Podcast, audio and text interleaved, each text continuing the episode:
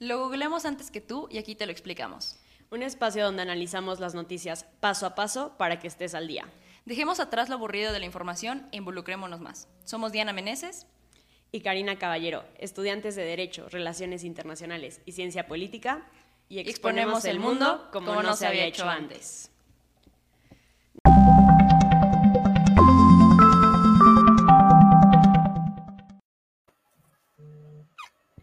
Les damos la bienvenida a un episodio más de Mundo en Corto. Muy listas para el tema que, vamos a estar platicando el día de hoy, que bueno, todo esto deriva de la muy, muy sonada detención de Cienfuegos. Entonces vamos a estar platicando un poquito acerca de las Fuerzas Armadas, el papel que tienen en nuestro país, en el marco internacional y bueno, muchos otros datos que van a ser muy interesantes. Diana, ¿cómo estás? Hola, Cari. Hola a todos. Muy, muy bien. Muchas gracias. Eh, un poquito aceleradas y llegamos un poquito tarde el día de hoy, pero avisamos que es lo importante y también el tema es de mucha relevancia porque tenemos que hablar definitivamente de cuál es la situación de nuestro país, de qué manera va a afectar la detención de Cifuegos a la institución de las Fuerzas Armadas, pero pues también creo que un poco de crítica social. Y también por ahí de repente va a entrar a colación seguramente de, de, qué manera va a afectar esto a nuestras relaciones bilaterales, ¿no? Entonces es un tema muy amplio, muy emocionante y bastante importante porque pues todos los días de repente en el discurso político se escuchan cosas como eh, militarización, violación de derechos humanos y cuál es su rol, seguridad pública o seguridad nacional. Entonces, pues a darle, a ver qué tal sale el programa hoy.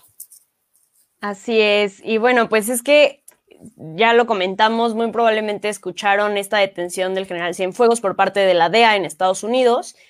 Eh, y bueno, pues parece ser que es la detención en la historia de México al más alto cargo, pues militar, por así decirlo.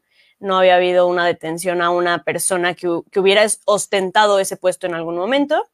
Entonces, pues esto llega a ser bastante, bastante, pues de alguna forma controversial, incluso porque parece ser que los militares están bueno, no sé, Diana, cuál es tu, percepción, pero desde mi punto de vista, los militares han estado en, el, en la conciencia social, por así decirlo, en un lugar protegido, algo alejado de los policías, que bueno, los policías la mayoría decimos de que, ay, sí, bueno, es muy fácil que se corrompan, etcétera, ¿no? Los políticos ni se diga, pero eh, el, el ejército como tal siempre ha estado como en este podium, por así decirlo, y pues bueno, con esta detención donde se presume que posiblemente eh, pues sea acusado por, por encubrimiento e incluso colusión con el, con el narcotráfico, pues llega a ser bastante, pues sí, controversial para el pueblo mexicano. ¿Cómo lo ves tú, Diana?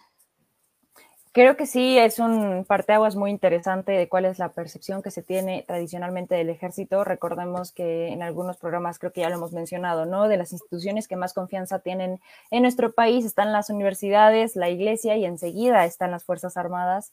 También, pues, lo que muchas veces resumimos en el ejército. Y eso nos dice muchísimo, ¿no?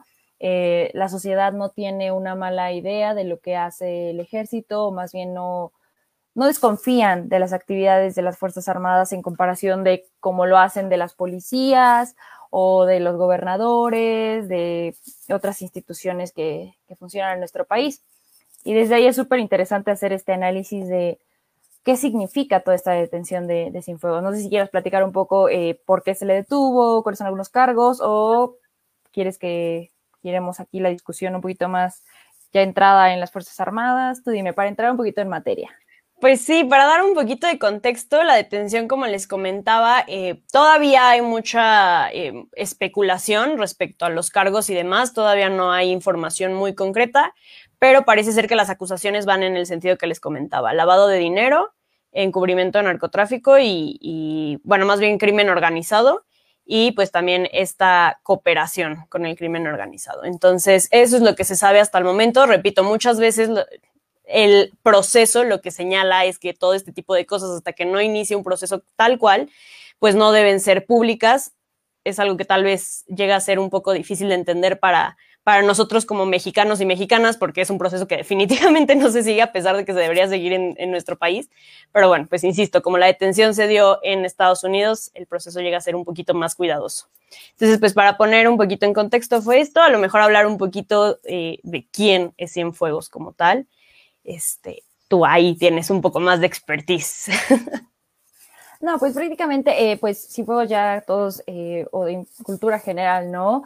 Fue el ex, bueno, es el ex secretario de, de la Defensa Nacional, de, durante la administración de Enrique Peña Nieto, un cargo de muy, muy relevante en el país y también un cargo de los que más destacan dentro del orden del gabinete, ¿no?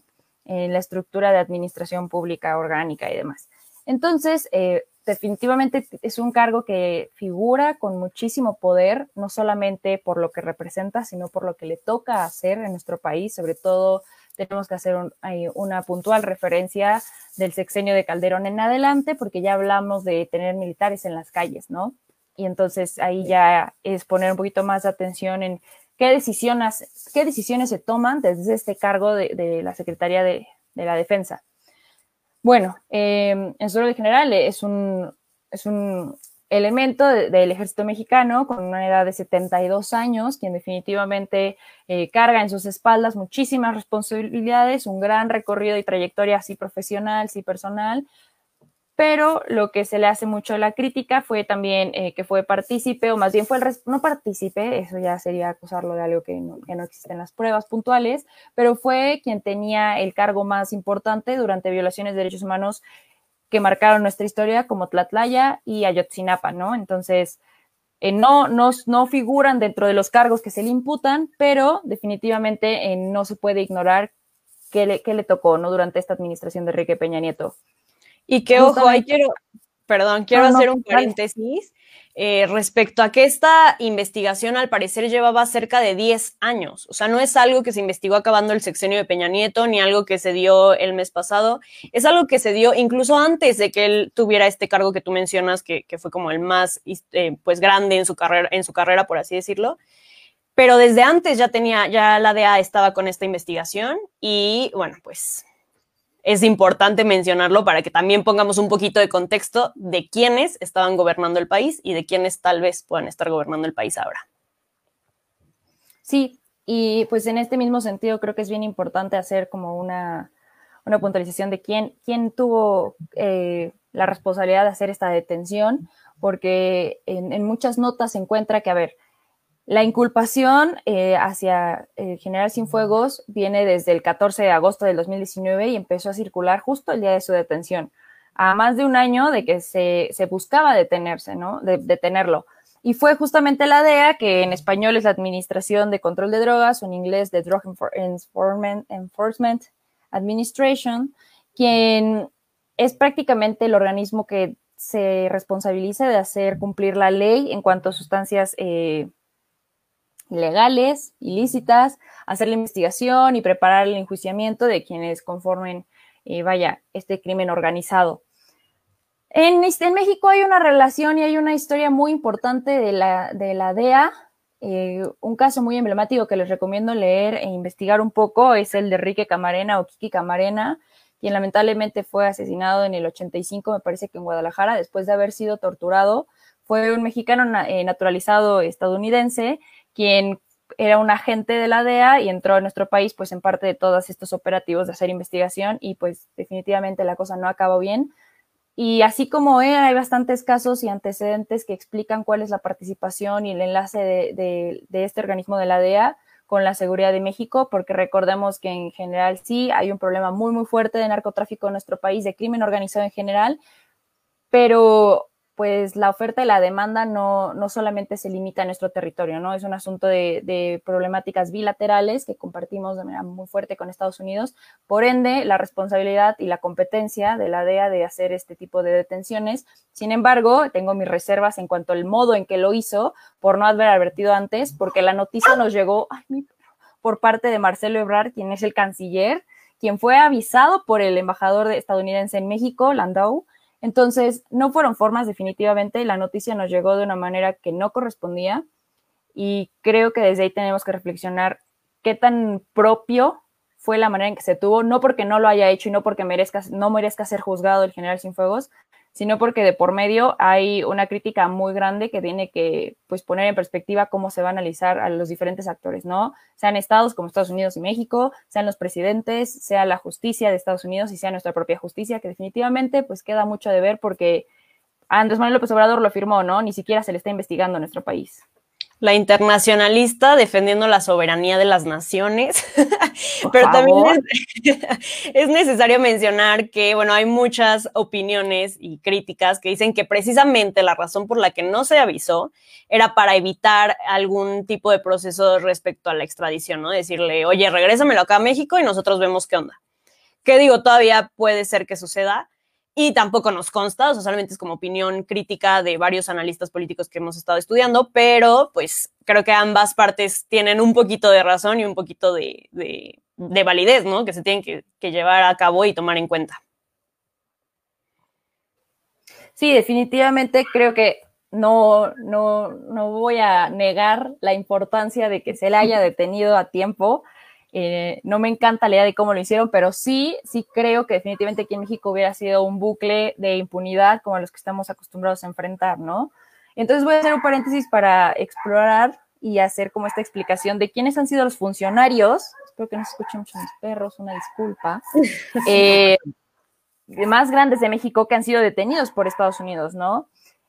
Sí había un militar eh, desconozco, no, no, su cargo definitivamente no era la Secretaría de Defensa, era más en una comisión de combate a las drogas. Y en el 97 el general Jesús Gutiérrez Rebollo fue detenido.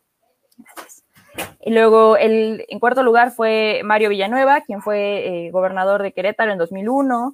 Thomas Yarrington, quien fue gobernador de Tamaulipas fue detenido en 2017. El caso más sonado recientemente, pues es el de García Luna, como ya todos sabemos, el secretario de Seguridad durante el gobierno de Felipe Calderón. Y pues sí, ahora tenemos al general Cienfuegos. Y esto nos habla de una situación donde ya la desconfianza en nuestras instituciones, pues vaya, no tiene manera de justificarse. Existe desconfianza porque existe un panorama donde queda claro que está coludido el sistema legal, el sistema gubernamental, el sistema institucional de nuestro país con el crimen organizado. Hay, eh, me atrevería a decir, hay cierta eh, percepción de que no hay manera de regresar a un camino de la rectitud cuando todo el sistema parece estar podrido, y lo cual es muy lamentable. Pero justamente lo mencionabas al comienzo, ¿no? Definitivamente creo que ya sabemos que México pues, no está en su mejor escenario y constantemente solamente nos llevamos decepciones, pero fue un golpe muy duro de repente decir, le tocó al ejército quedar mal. Porque aunque haya sido uno, que fue, es, uno que era de los más altos rangos dentro de la institución, y entonces, eh, pues claro que si dices, la cabeza anda mal, el cuerpo qué tal va, ¿no? ¿Cuál es la, transparencia de esta institución de las Fuerzas Armadas, específicamente del Ejército Nacional? ¿Qué es lo que tendríamos que estarnos preguntando? ¿Por qué se atrevían durante administración tras administración a señalar que el ejército incluso sería incorruptible? ¿Y cuál es la confianza que las autoridades le siguen teniendo al ejército para ceder la seguridad pública que no le corresponde a las Fuerzas Armadas? Sí, y que también, bueno, ahorita vamos a platicar un poco de esto, pero que justo es parte de la razón de por qué inició el tema de la ley de seguridad interior, que venía desde Calderón, que pasó por Peña Nieto y que, bueno, Andrés Manuel, a pesar de que en algún momento mientras estaba en campaña estaba en contra de ella, pues ahora tenemos una Guardia Nacional, que ahorita vamos a explicar todas las diferencias entre una y otra y por qué sí y por qué no. Pero antes de eso, pues justo mencionabas algo que a, ellos no les toca. Y creo que es importante hablar de cuál es el papel de los militares y de las Fuerzas Armadas, sí en la parte teórica y, a nivel como tal vez internacional, pero en México, ¿qué, ¿qué papel jugaban o qué papel juegan ahora? Y realmente, ¿qué es lo que les tocaría y qué es lo que no les toca? Nuestro ejército, digamos que data de 1821, cuando estamos saliendo de la independencia de México, cuando nuestro país sigue siendo un desmadre, de repente ya teníamos ejército, porque seríamos lo que tú quieras y no teníamos ni manera de llevar nuestra economía ni nuestra sociedad, pero sí teníamos un ejército porque no nos iban a volver a ver la cara. Entonces, eso fue la prioridad. Teníamos un ejército ya desde 1821. Y me voy a detenerme aquí porque en contraste de la percepción de los militares que tenemos por ser parte de la región latinoamericana y una cuestión internacional, donde el ejército es sinónimo de dictadura, de represión, de otras cosas, digamos que en México no es que no haya pasado, porque tenemos nuestra historia de la independencia, la revolución y un poco más adelante llena de traiciones, llena de un general mató a otro y llena de golpes de Estado. Entonces, claro que sucedió, pero no es la misma tradición, lamentable tradición que sucedió durante toda la marea rosa que fue en América Latina, donde fueron dictaduras muy, muy fuertes que se llevaron pues de por medio muchísimas vidas. Y de ahí viene la, gran pequeña diferencia entre lo que es pues el ejército en general, la percepción de en Latinoamérica y el ejército, o sea, y las Fuerzas Armadas mexicanas, que no surgen de esta misma, eh, de este mismo temor de dictaduras, no vienen desde este mismo origen, que de nuevo tampoco es para meter las manos al fuego, porque claro que entendemos que, pues por definición, eh, las Fuerzas Armadas son em, los elementos de seguridad que son de uso exclusivo del soberano, ¿no? Teóricamente así lo definía Sartori, en pocas palabras es el presidente y a quien se le otorgue la confianza de gobernar es el único que tiene la autoridad y la posibilidad de hacer uso de estas fuerzas. Y por ende, o sea, se le ve a los militares no, son, no como personas que siguen siendo, sino se le ve al militar como trae un uniforme y entonces representa fuerza y violencia del Estado hacia alguna amenaza, ¿no? Ahora, de manera más como puntual, teórica y más menos de análisis. Eh, las Fuerzas Armadas es un conjunto de instituciones militares que prácticamente tienen esta chamba de garantizar soberanía, integridad territorial independencia, así como auxiliar en emergencias sociales, el famoso eh, plan DN3, que me parece que es uno de los factores más relevantes del por qué se le tiene tanto aprecio a los militares en nuestro país. Puntualmente en la página, pues cuando te metes a la página de Sedena, eh, la misión se aclara que es organizar, administrar y preparar al ejército y a la Fuerza Aérea, ah, porque las Fuerzas Armadas se complementan de tres aspectos, ahora me parece que serán cuatro. Originalmente era el ejército, la Fuerza Aérea, la Marina y ahora tenemos Guardia Nacional que entra y no, porque digamos que es un paquetaxo de eh, las fuerzas policiales y, la, y los militares en su origen, ¿no? se pretende que más adelante logre ser como un organismo independiente, una institución independiente, pero la realidad es que hoy los mismos que en la mañana traen el uniforme verde, al rato traen el blanco de Guardia Nacional, ¿no? Y nada más se ponen un, brazalete diferente porque no hay suficientes elementos. A nadie le encanta la idea de irse al matadero sin pocas, o sea, sin buenas condiciones o sin pocas garantías, ¿no?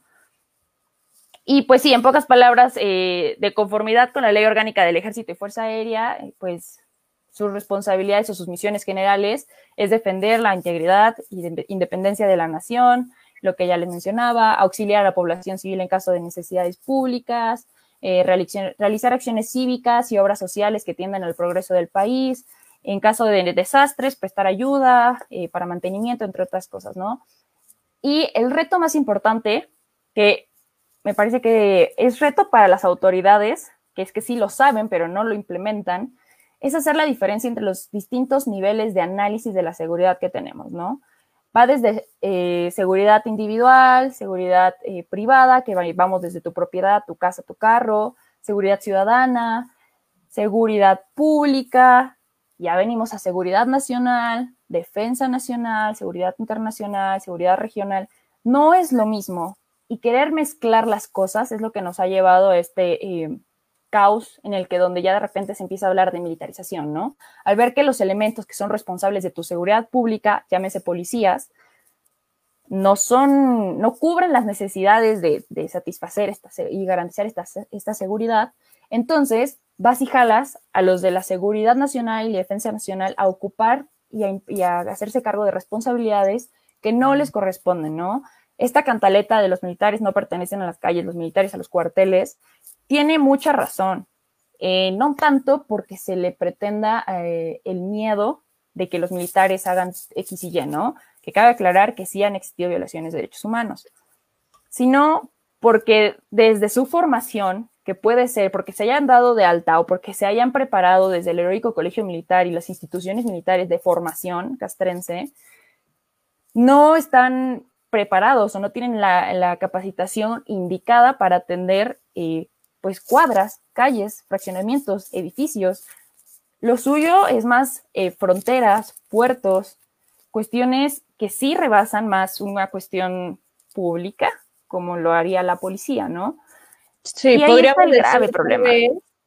Podríamos decir tal vez que, que, el papel de los militares, o sea, recapitulando un poco todo lo que mencionas, es justo proteger nuestra gran casa, que sería México, ¿no? O sea, protegernos a grosso modo, de invasiones, como dices, desde el punto de vista aéreo, desde el punto de vista marino, naval, etcétera, ¿no?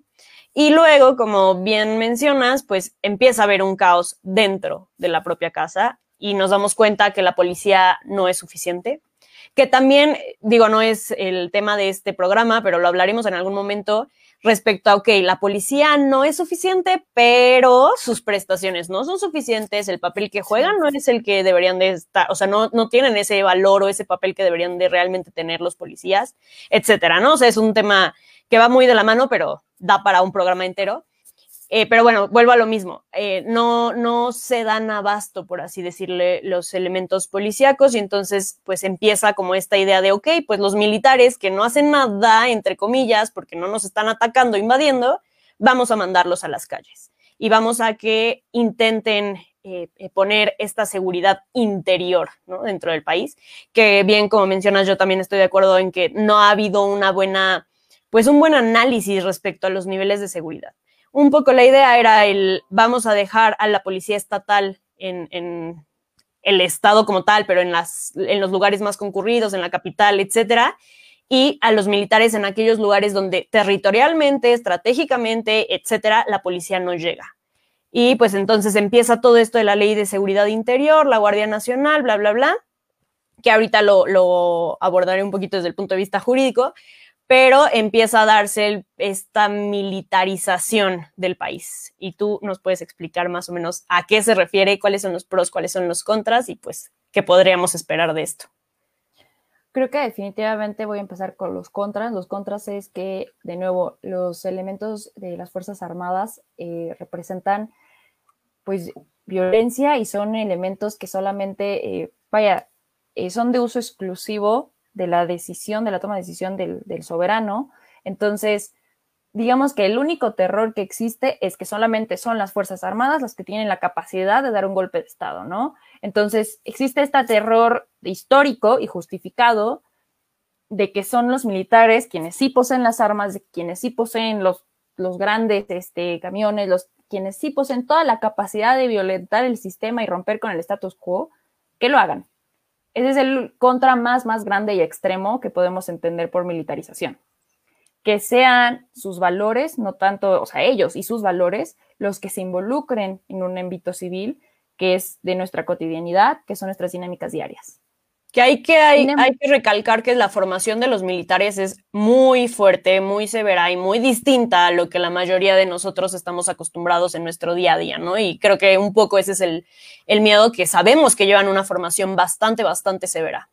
Sí, claro. O sea, nosotros, por ejemplo, vamos a la universidad, salimos de la universidad y cumpliremos con una, dos, tres tareas, ¿no? Quien es un militar de formación, si las cumplimos, ¿no? Quien es un militar de formación despierta a las cinco de la mañana con la trompeta, hace su ejercicio, su rutina, come, desayuna, o sea, desayuna, come y cena dentro de las instalaciones militares, tiene disciplina, es, es de vida, no es una cuestión nada más académica, es un estilo de vida y es muy diferente la manera en que se les disciplina y se les eh, forma para prestar sus servicios. Entonces, sí, creo que no hay punto de comparación en entender de qué manera tú y yo nos volvemos profesionales a cuestiones de cómo es que un elemento de las Fuerzas Armadas se vuelve un profesional eh, de su carrera. Y sí, hablando un poquito, de nuevo, regresando al tema de la militarización, eh, de manera técnica y teórica es el predominio de los elementos militares, una tendencia de control sobre las dinámicas por medio de los militares, sus valores también, y la fuerza como una estrategia para la extinción de la participación de la institución, de las instituciones civiles, por así decirlo. Y eso de manera técnica y teórica, porque en la práctica, y no, y hay que, hay que empezar a hacer énfasis mejor en esto, a ver. Esto se refiere, ya profundizando y de manera más descriptiva, se refiere a que los militares de plano ya están en todos lados, no solamente en las calles como los vemos, sino que están dentro de las instituciones tomando las decisiones. Esto es la militarización. Que sean ellos quienes decidan dónde van a estar, qué van a hacer y cómo va a funcionar el país, por así decirlo, y este es el miedo que se lleva el país a la militarización. De alguna manera ya lo usamos como discurso político. Están militarizando el país. Pero de manera técnica no es, no es lo que está sucediendo. Lo que está sucediendo es una incapacidad del Estado y por ende cubren sus necesidades con lo que les queda, que es el ejército. Y entonces sí hay un sofocar al recurso humano del ejército por ponerle a desarrollar actividades a las que se ha tenido que adaptar que no le correspondían en un principio. Pero de nuevo, si nos vamos a la teoría, que de nuevo casi nunca le hacen, se le hace caso, no estamos en un asunto de militarización, no en un sentido estricto, pero sí está sucediendo que estamos eh, mezclando peras y manzanas cuando no debería ser así. Sí, y justo ahí quiero empezar a hablar un poco de la Guardia Nacional, que bueno, como bien comentaba Diana, pues inicia la ley de seguridad interior y entonces dicen, ok, militares, vénganse para acá. Y los militares, Cienfuegos, precisamente, dice, ajá, sí, pero el tema es que nuestra formación es muy distinta a la de tus policías. Y el problema es que nuestras leyes son muy distintas a las que rigen a los policías. ¿Cómo le van a hacer? Y entonces empieza toda esta onda de vamos a hacer una ley de seguridad interior, se empieza a modificar, inicia con Calderón, pasa por Peña y cuando llega AMLO dice, no, no, no, ya no, vamos a hacer una Guardia Nacional y todos, y que no es lo mismo. Su argumento, porque hay que aclarar, no me voy a meter ahorita mucho en rollos de artículos y leyes y demás, pero hay que aclarar que estas leyes de seguridad interior fueron mucho, mucho tiempo, eh, pues controvertidas, precisamente incluso se presentaron acciones de inconstitucionalidad, etcétera, porque pues contravenían muchísimos artículos de la Constitución. Y entonces lo que se hace es una policía civil, entre comillas, y es la idea de la Guardia Nacional. Vamos a hacer un nuevo cuerpo que tenga tal vez la fuerza un poco y la formación un poco de, de los militares, pero con estas nuevas leyes que los rigen, bla, bla, bla. Y eso, como decías, en la teoría está padrísimo. El tema es que en la práctica, en el momento, no está siendo así. ¿Por qué? Porque se planeaba que no hubiera militares en este cuerpo. Y la realidad es que al día de hoy hay muchos reportajes de Animal Político, sobre todo, que pueden checar. El 80% de la Guardia Nacional son militares.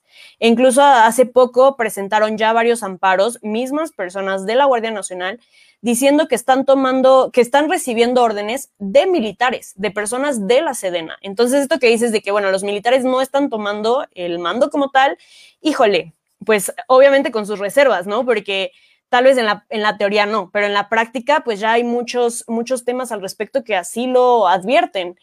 Y vuelvo a lo mismo, la situación es que no se está llevando un control del país como tal. Sí entendemos que el problema del narcotráfico, del crimen organizado nos está asfixiando, pero lo hemos comentado, lo platicamos en el episodio de narcocultura el narcotráfico no se va a acabar con más armas. No puedes enfrentar a los criminales con más armas. Son criminales, no se tocan el corazón por la vida de las personas.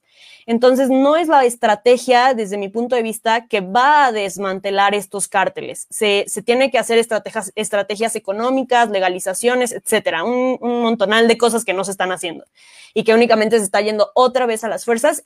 ¿Y en qué acaba? En muertes de civiles, que ese es como el punto, eh, pues, eh, más en contra que yo encuentro, que es, pues ha habido muchas muertes de civiles, más de cinco casos ya a la fecha de abuso de la fuerza por parte de esta Guardia Nacional, Policía Civil, slash, slash este, pues, militares. Y ese es el problema. Y también el otro problema, que no se habla mucho de ello, es que aunque sí son militares, son personas.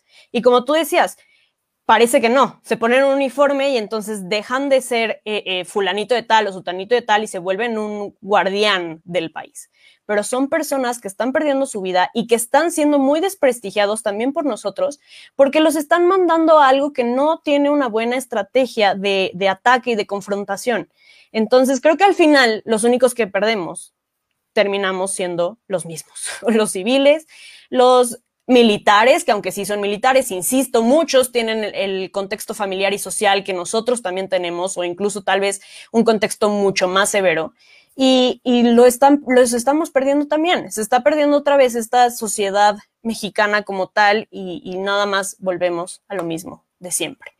Y bueno, pues ya ahí un poquito aprovecho la intervención para mencionar que en la Constitución el artículo 13 precisamente establece que nadie puede ser juzgado por leyes eh, pues privativas ni tribunales especiales. Esto quiere decir que todos vamos a ser juzgados por la misma ley y nadie te va a hacer una ley para que te juzguen solo a ti.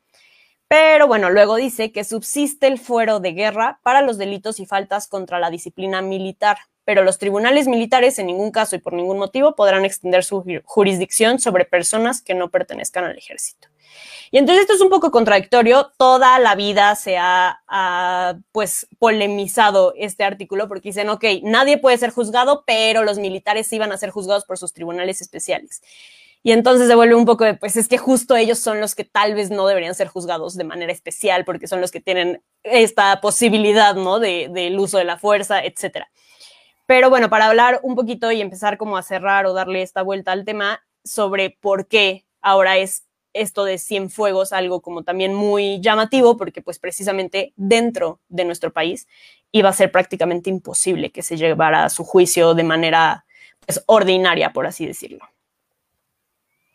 Sí, como tú lo mencionas, eh, de términos jurídicos, pues no te los manejo, pero sí, sí, o sea, tenemos esta idea muy clara de que eh, con anterioridad a la fecha todavía eh, los, los delitos militares se juzgan desde una perspectiva militar, con un sistema militar y demás, ¿no? Ya no son todos los casos, ya hay ciertas este, diferencias donde sí son y se van directamente a civiles, sobre todo en cuestión de derechos humanos, ya es una cuestión que no se queda o no debería quedarse, y sí que se queda, que lamentable, dentro de la jurisprudencia militar, sino que se tiene que ir incluso, y ha pasado que se van a organismos internacionales y porque así es como debe funcionar, ¿no? Existen ciertos contrapesos donde no se le puede permitir a, un, a una institución tan poderosa como el ejército seguir cooptándose de tanto poder y aparte de impunidad. Eso es un hecho, ¿no? Y eso es lo que eh, creo que siempre se está pidiendo. Hay que, tener, hay que tener muchísima conciencia de cuál es la diferencia de que hagan su chamba y que a ellos también se les proteja por hacer su chamba, porque se ponen en riesgo, literalmente ponen el cuerpo y arriesgan pues su vida, su familia y demás por salvaguardar la patria, porque es como la idea.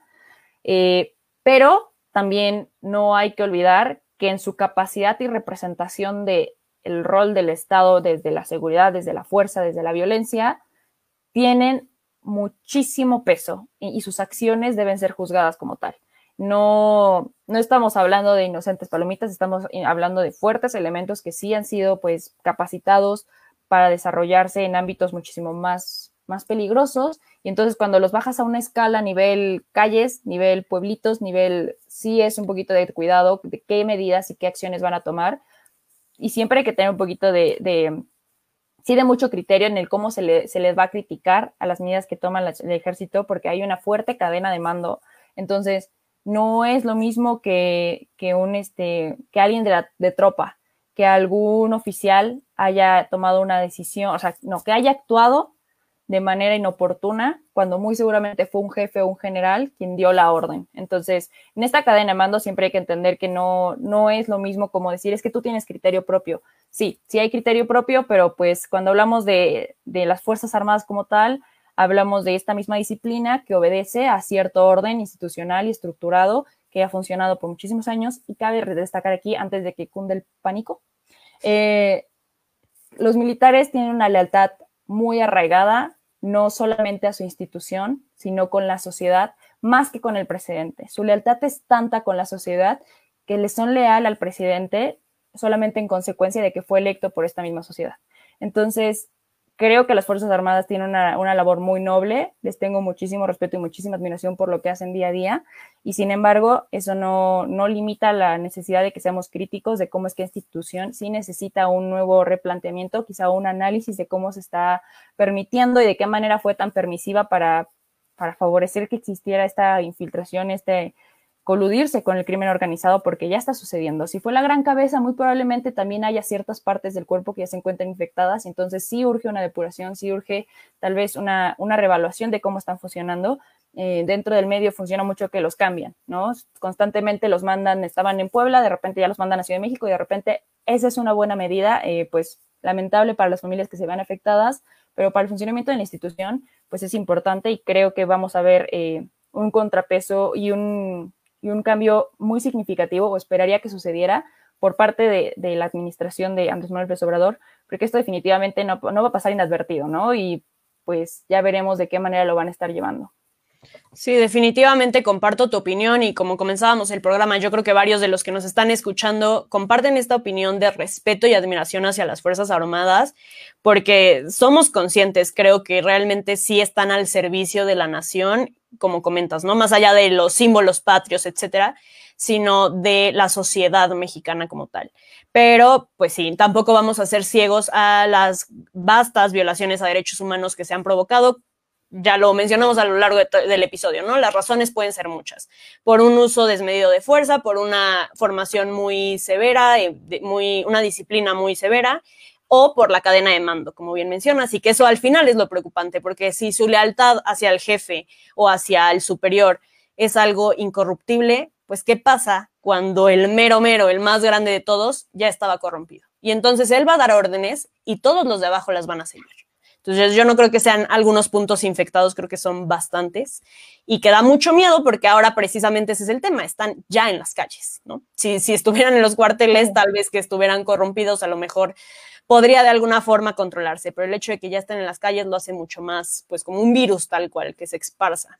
Entonces, definitivamente es un tema que hay que seguir eh, pues, visualizando, criticando, analizando Vamos a dejar ahí algunos comentarios porque también en zona de influencia nos van a, bueno, van a hacer un episodio respecto a este tema que parece que va a estar muy interesante, entonces para que también le den una revisada. También nos comentaban en los comentarios valga la redundancia, que hay un canal de YouTube, precisamente, yo ya lo he visto y me llamó mucho la atención porque nunca en mi vida me hubiera imaginado que esto iba a pasar, que justo es de una militar comunicóloga, ¿no? Se llama Defensa Nacional y pone, así como todos los youtubers e influencers que muchos de nosotros seguimos y conocemos, pues ella lo hace, pero con la parte militar, ¿no? El cómo se forman, cómo van, eh, pues, precisamente ahorita con lo del aeropuerto de Santa Lucía, etcétera, o sea, todo el proceso. Entonces, la verdad está muy interesante para aquellos que les gustan estos temas. Y bueno, pues los invitamos a que nos sigan en nuestras redes sociales, en Instagram, Twitter y Facebook, donde ponemos más información y recomendaciones en donde ustedes podrán pues seguir informándose. Muchas gracias por vernos.